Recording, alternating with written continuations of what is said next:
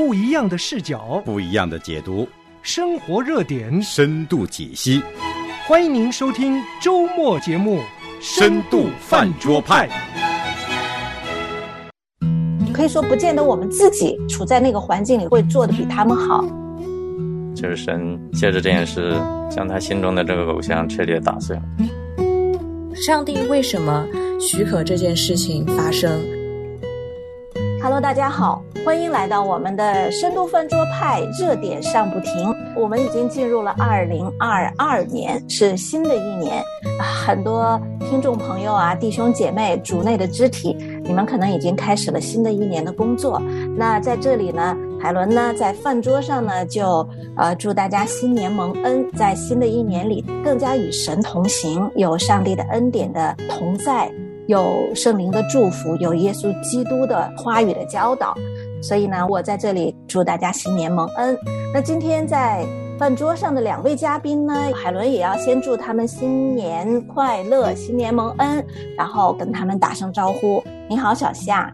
听众朋友们，大家新年好！我是小夏，我又回来了。嗯，小夏回来的很好，新年新气象哈。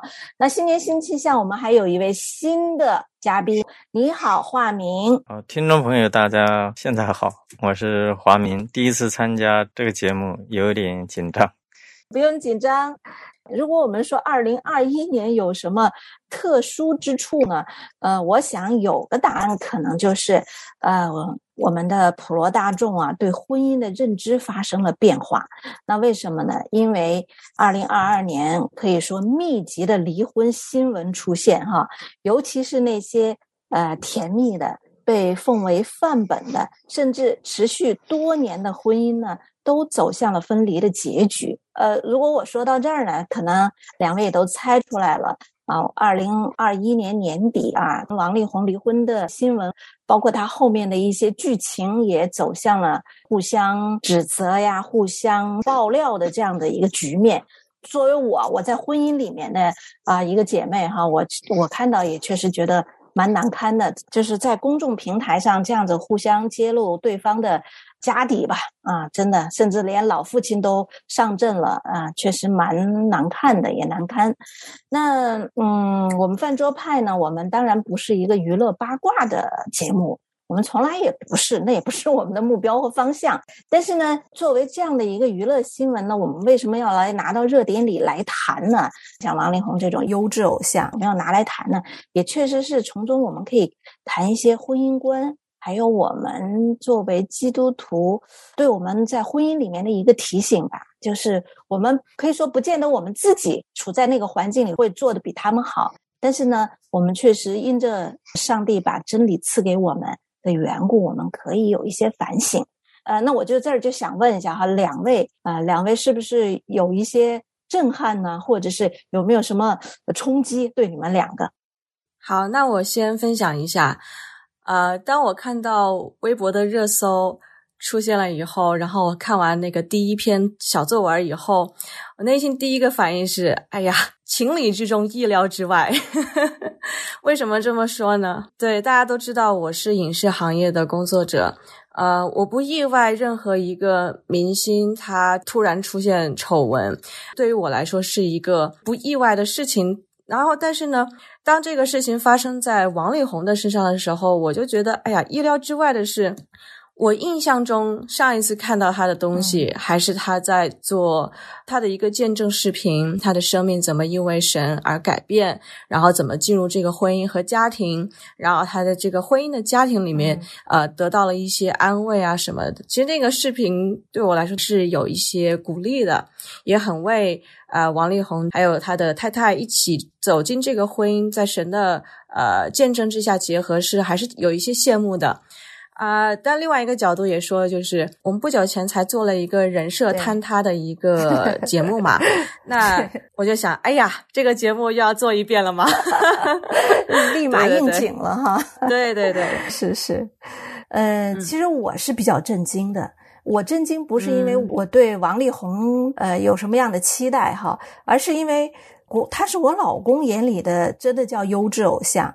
我老公是不追什么新的哈，但是但是我从他嘴里听到的就是少数的几个他觉得非常棒的明星。其中之一就是王力宏，而且频率之高，就是被他赞扬的频率之高。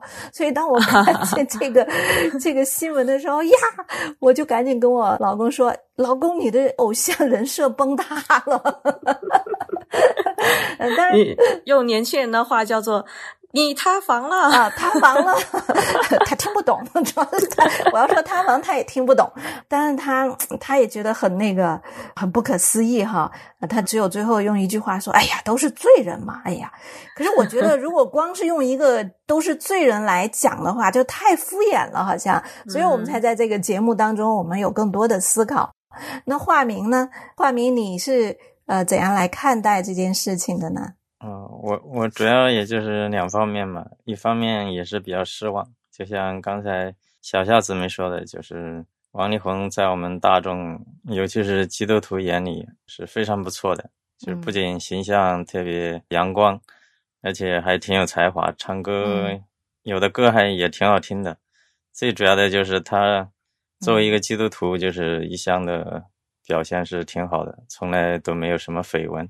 但是这一次出事之后，就是让普通人肯定是对偶像大失所望嘛。那对基督徒来说，就是一个很好的弟兄跌倒了，这样的话有可能会绊倒一些人，或者说让很多人失望吧。那再从另外一个角度，就是说，因为从男性的角度来说，也很能理解他，因为就像一句俗语所说那样，“英雄难过美人关”，包括圣经上的大卫、所罗门，就是这样的属灵伟人，他们在这个。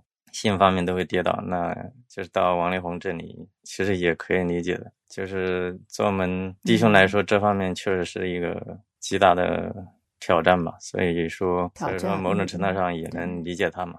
因为他有那样的条件的话，如果没有神的保守，自己如果再不小心的话，那真的是很容易，嗯，把持不住吧。嗯，其实这件事情发生了以后呢，很多基督徒也在微博上还是微信上哈，很多基督徒他也。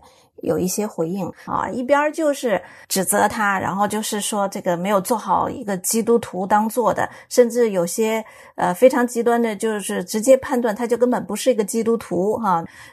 那另外一些呢，又对这种判断呢，又有一些呃觉得不行，你怎么能这么判断人呢？呃，没有人有权利去判断一个人呃是不是基督徒啊等等。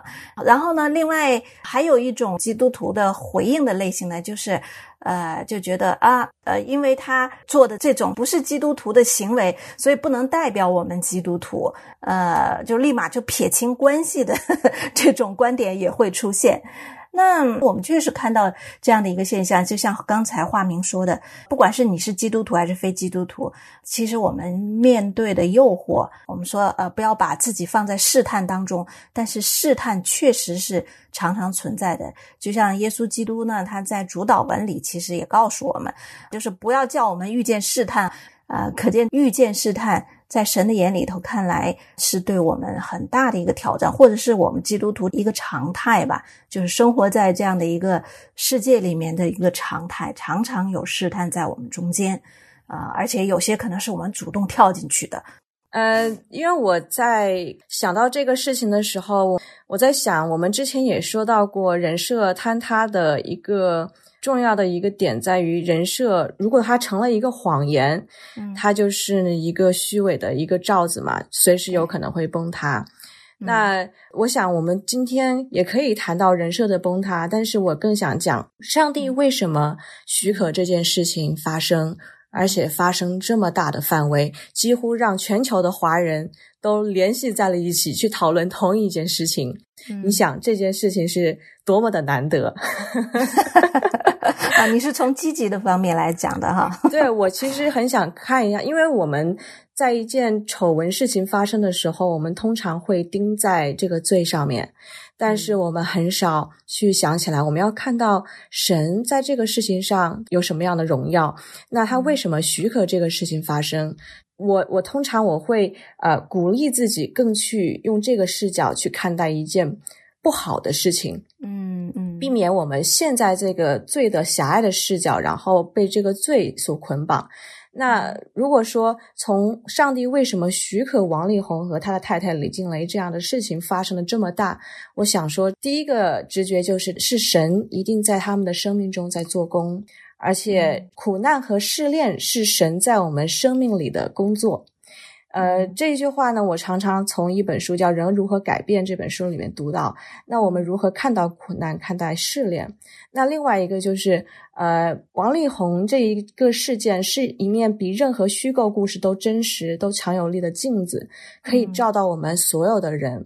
呃，为什么这么讲？因为我是一个影视行业工作者，我常常做虚构故事，但是我知道我们在做虚构的故事时候有很多的力不能及的地方。我们常常要从真实生活中去寻找灵感，为什么？因为真实生活的故事的作者是上帝，那他做这个故事其实是最强有力的镜子。那不仅能照到这一对当事人，也能照到我们自己的生命。嗯，其实，在圣经里面我们可以看到，从前耶稣的使徒彼得和保罗也这么做过。那如今任何一个基督徒也会经历，就是这个我们的苦难和试炼是可以被神所使用。然后造就其他人的彼得三次不认主的故事，我们谁都知道。那我们谁谁都可以从他的故事中能够学到我们该学到的课程。保罗也是，保罗说：“我想神把我们使徒明明列在幕后，好像定死罪的囚犯，因为我们成了一台戏，给世人和天使观看。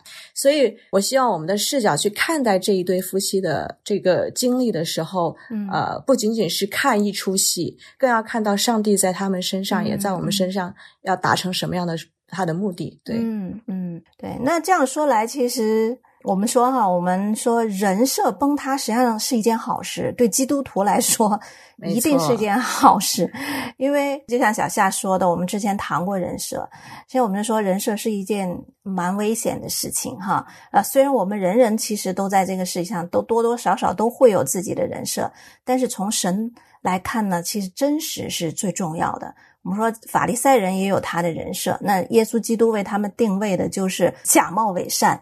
今天实际上很多基督徒，当我们信主以后，我们知道啊，我们有了一个新的身份，这个新的身份就叫新人。可是这个新人，呃，从圣经来讲，新人实际上和旧人是有生命的张力的啊，我们一定有的，不是说这个新人成为一个人设以后，你就你自己就已经达到了那个。新人的那个从里到外已经是新的了，不是的，它是有一个过程，这个过程是伴随着那个旧人和新人的张力，也就是说，呃，新人所遵行的是。符合圣经原则的，符合上帝的心意的那个新的方向啊，新的道路。可是旧人呢？因为我们在这个世界上所沾染的呃习性啊，呃原来的方向啊，原来的选择的背后的这些指导原则啊，都是这个世界的。那跟神的，也就是跟上帝的这个原则里面，一定是有着很大的冲突啊、矛盾啊、挣扎呀啊，这就是我们生命的一个成。长的过程，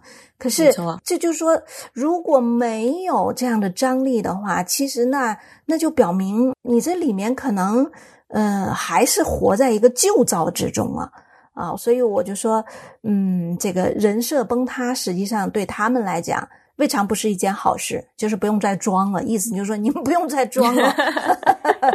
是的，是的，不仅你自己看见自己是啥样子的，你还让全世界的人都看见。你不用再装了，其实这样子确实是一个极大的恩典。嗯，没错。那化名弟兄呢？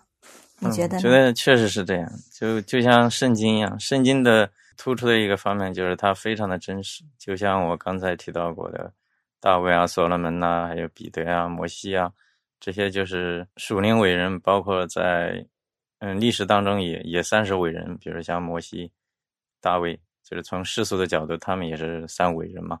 但是在圣经里面，却毫不隐晦的把他们的一些，嗯，错误啊、缺点呢，真实的记录了下来。那对比王力宏，就像刚才你们所说的呀，就是为什么大家感到特别震惊？就是在过去当中，王力宏一直维持着他那种就是光鲜阳光的那种人设吧。结果当他的真实的一面暴露出来的时候，就是反差非常大。这样的话，就像小霞姊妹所说的一样，就是也是好事，就是让我们嗯不要装假吧，就是活得更加 坦诚一点、真实一点。嗯就是包括嗯包括我们普通基督徒嘛，其实也也喜欢装的。比如说很多人就是张嘴闭嘴，就是说一些很属灵的话，或者说神学正确的话，但是未必是他嗯内心深处嗯所想的。这样的话，他其实跟王力宏是一样的，他要维持他那种属灵的形象，就像诗篇上一样。诗篇的很多祷告，为什么很多人读了就是特别感动？因为他真的是内心真实想法的流露。你如果从神学角度分析的话，你感觉到很多嗯都是在抱怨呐、发牢骚，但他就是人内心真情实感的表达嘛，所以就是特别感动人，特别能给人带来安慰啊。对，嗯很多很多时候呢，嗯，信主的时候啊，刚开始的时候，我们都都觉得，哎呀，上帝既然有这样的一位神，他又是呃扬善惩恶的神，又是一个公益的神，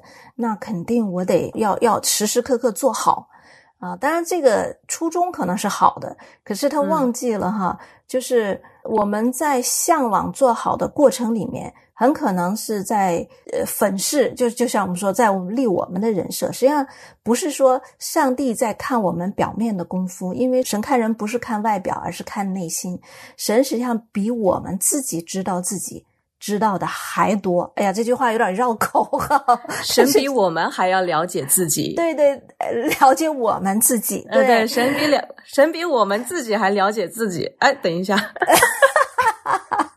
没关系，意思大家都听懂了，就是这意思。就是我常常也是这样子跟上帝讲哈，就是说，像我有多丑陋，我有多败坏，我自己实际上是不是特别清楚的，但是神早就知道，就是根根底底都已经看穿，但是他却仍然走向十字架，仍然愿意为我这样子败坏的人。走上十字架，那就代表他的爱是能够遮掩和能够挽回像我这样的败坏的人的。所以这样这才叫做轻省，这叫做自由吧？好，我们常常嗯很爱说自由。什么是自由？就是在人设方面的自由，就是我不用去立什么人设给神看了，这就叫自由了。那同时呢，其实我还想引出另外一个话题哈，就是我们都刚才也都讲了，王力宏实际上是一个才华非常出众的啊，没有人可以否认他的才华，集天才与才华于一身啊。可是确实这个就就提醒，就是我们自己吧，也有个反思，就是我们自己的恩赐和才华，到底在和我们的这个生命品格是不是一致的？啊，是不是因着我们才华出众，我们就可以任意妄妄为啊？像圣经里的参孙呐、啊，这些，他呃，如果是这样的话，其实是确实是迟早会崩坏的，就是人设也好，塌房也好，我们都可以这样子讲啊。所以，呃，我觉得，嗯，才华和生命的品质，是不是我们都同样的看重呢？嗯，才华对我来说，我觉得嗯它其实是一个双刃剑。当我还没有信主的时候，比如说我可能对文学比较有一些呃敏感的神经，我对于音乐可能也有这样的一些擅长。嗯。那我后来开始工作以后，我觉得我在这个行业去做这个事情是有一定才华的，嗯。那我就把它当做是我自己的荣耀。嗯。所以，当我信主以后，我发现我的自我的一个骄傲在于，我把神赐给我的恩赐当做了自己的荣耀，而没有归给神。嗯。就是我的整个人，我的灵魂啊，我不管做什么都是神的恩赐的话，那我怎么去看待自己的才华，是一个很大的一个呃认知上的改变。对我来说，我相信每一个人都会落入一种挣扎，在于我的才华是我的还是不是我的。因为有时候我们会依靠自己的才华去工作，嗯嗯去获得呃生活的来源，甚至是去获得名声，去嗯获得自我认知的一个途径，就是我是个什么样的人。比如说像王力宏的话，他是音乐才华，他变成了一个音乐人，那音乐是他一个非常大的标签。那他如何去看待自己的才华呢？我我不知道他自己怎么去看待，自己的才华，因为我们没有办法推测。但是如果从我的角度来说，我是很容易去把这样的一个才华认为是我自己的能力。嗯，对我很容易去依靠他。如果我没有灵感了，如果我突然之间我的我擅长做的事情不会做了，或者我碰到比我更厉害的人，他才华比我更大，那我的骄傲就被打碎了，那我就会陷入一个很很不安的状态里，我会对自我的认知陷入到一个很低潮的一个状态，甚至觉得自己没有价值。对，就是我就说，我们人常常因为自己的罪，会把自我认知放在某一个特定的事情上。有时候就是我们身上的才华，对对对对，是。嗯，刚才小夏姊妹是好像是主要谈这个才华是看成自己的还是看成神的恩典？我我是想从另外一个角度来说吧，我是想从偶像的角度，嗯嗯，因为我们刚才提到的偶像都是说王力宏是一个大众偶像，但是其实王力宏自己他本身也有偶像。提姆泰凯勒牧师写了一本书特别好，叫《诸神的面具》。嗯嗯，因为在我们的印象当中，我们一直以为偶像就是寺庙里的什么大佛呀或者菩萨那种叫偶像，但是在这本书里面，他提到的都是一些美好的事物，比如说健康啊、事业啊、成功啊，甚至包括教会你的服饰啊，这些都其实都是很美好的事物。但是当你把它当成自己生命中最重要的东西，或者说把它的重要性超过神了之后，他就成为偶像。其实，在王力宏这里好像也是一样的，嗯，因为神赐给他这么好的才华，就简单说，就是说，这些音音乐上的这些成就啊，这些都成了他心中的偶像。就是没有他，他觉得他就是好像活得没有什么价值。他要这些东西对他来说非常的重要。这样的话，就像刚才小霞说的。就是对王力宏自己个人来说也是一件好事，就是神借着这件事将他心中的这个偶像彻底打碎了，所以，嗯，对他的属灵的生命来说，应该是是应该会有个大的突破吧。嗯，就是就像开始说的，就是说有人怀疑他是不是真基督徒，不管怎么样，就是这件事应该会让他真正的来开始，嗯，认识神，认识自己，更加的追求什么，包括怎样看待他的才华。我我我完全同意两位的观点，可是我在这里面就想细说一下，其实像这种依靠自己的才华或者能力，哈，这是一个太容易陷入的一个偶像崇拜，就是因为我们特别是当今这个社会，哈，我们说内卷啊，或者什么竞争特别强啊，需要有更大的竞争力，各样的培训呐，我们上学啊，从大学。不够硕士，然后到博士，博士不够都博士后了，那是为什么？都是要提高我们的竞争力。所以，我们看到现实生活中，它实际上就是这么残酷，它就是需要你有更强的能力，呃，来应对或者说来生活啊。很多人都会是这样子的。可是，你说我怎样子把这样子的我我自己废寝忘食啊、勤恳努力的这种得来的荣誉、得来的成果？你说我怎么才能说说是把它归荣耀给神？难道就是一句话吗？很多时候我们说这个话怎么说？就基督徒有时候说这个话会说成一个，我明白你的意思，像政治正确一样的，就是对对属灵的套话。还有我反正是归荣耀给神，但是这个背后到底让我们怎么能认清他是我的偶像和我没有归荣耀给神呢？嗯，我有一个。有一个转变，就我从自己的身上去找这样的一个转变是，嗯，我创作一个故事的时候，呃，我一开始的创作的初衷是我想做一个很厉害的故事，来证明我自己的能力。到后来我发现我没有办法写自己的故事，我甚至会陷入到我的控制欲得不到满足，到一个失望的一个境地，对自己失望的境地。然后呢？当我意识到我是在以自我为中心，在荣耀我自己，没有把荣耀归给神的时候，我反而向神呼求。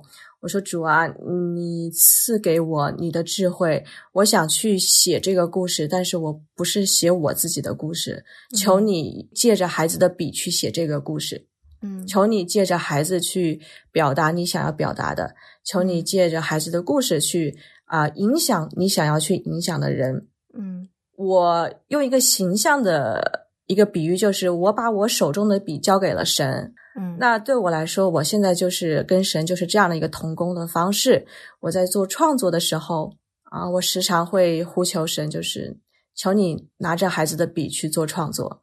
嗯嗯，这是我的一个试图表现的一个状态。嗯，对，小夏就是从他在在运用他的恩赐或者说他的才华的时候，他时时刻刻的借着祷告，借着和神的这种相交来祈求神来帮助他。哈，首先这是一个谦卑的态度，我觉得这是呃，可能是一方面。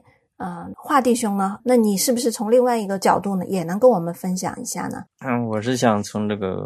呼召的角度，因为我这个人比较喜欢看书，有一本书也是特别好，它叫《一生的护照》，它把护照就是分类分得很详细嘛，它分为一般的护照和特殊护照。简单说，一般的护照就是我们基督徒都要嗯经常读经祷告啊，都要传福音呐，都要追求圣洁啊，这都是每个基督徒都有的护照。嗯，但是个别的护照，就比如说像王力宏，有可能神赐给他正好的音乐才华，嗯，有可能是让他在音乐上。去影响更多的人来，嗯嗯，了解耶稣啊，或者说了解圣经呢？这这就是说对每个人概念不一样。这样的话，就是说回到我们每个人如何看待自己的才华了，就要跟自己的呼召结合起来。你就是要通过祷告啊，通过嗯神在生活中的各种引导啊，你要慢慢的找到自己的世俗的话说就叫定位吧。就是说你这辈子你到底要。成为一个什么样的人，或者说到底在哪个方面为为主发光发热嘛？我是这么思考的吧。嗯，我我当然也同意两位说的。我还想加一点哈，我觉得一个真正的能够不把才华当偶像，或者是能够认清自己是依靠什么的，他得要认识自己是怎样的一个人。就是说，我们是罪人，我们是一个败坏的，我们常常把好的都能变成坏的。啊，这样子的一个概念要常常在我们自己的头脑里先行一步，因为我我看到嗯王力宏的一些采访哈，包括他和他妻子一起接受采访，他妻子也说了，那个王力宏是他是有大的使命的，神要借着他做大事情的，他甚至也是觉得把自己才华是和使命是连在一起的，可是这个如果。我我是觉得，如果我们不回到福音里面，就是一个真正的信主的人，他不常常回到福音最简单的那个根基的里面，就是我们是罪人，我们是一群败坏得罪神的人，我们是呃，甚至常常在好事上也做坏事情的人的话，就很难很难说我们自己在各样的喧闹声中，或者是鲜花掌声中，能够清晰的。能够分辨，因为我们肯定会把鲜花掌声看成上帝对我们的奖励啊，对吧？这是我才华用对地方，他我我我已经奉献给神了，那我现在得到的这些东西就是上帝给我的奖励。就每件事情，我都觉得人都可以假上帝之名去做的，这是我们内心每个人都会做的一件事，就是我们会给自己一个非常合理的借口，甚至是作为基督徒来讲，叫做。属灵的借口 去掩盖我们实际上真正的内心的蠢蠢欲动的这个欲望欲望，对对。好的，那我们今天的饭桌呢，我们就先聊到这里啊。我们还有更多的反省，所以呢，我们就等待下一次啊，继续跟大家聊饭桌派是周周见，咱们下次见喽！谢谢两位，再见，再见，再见。亲爱的听众朋友们。您现在收听的是由王海伦为您主持的《深度饭桌派》。有些事需要长大一点才能理解，有些人需要陪久一点才会了解，不知不觉就在不。知不觉，总让人不得不学。良友电台二零二二年广播主题曲《成长的领悟》，让我们陪你在人生路上。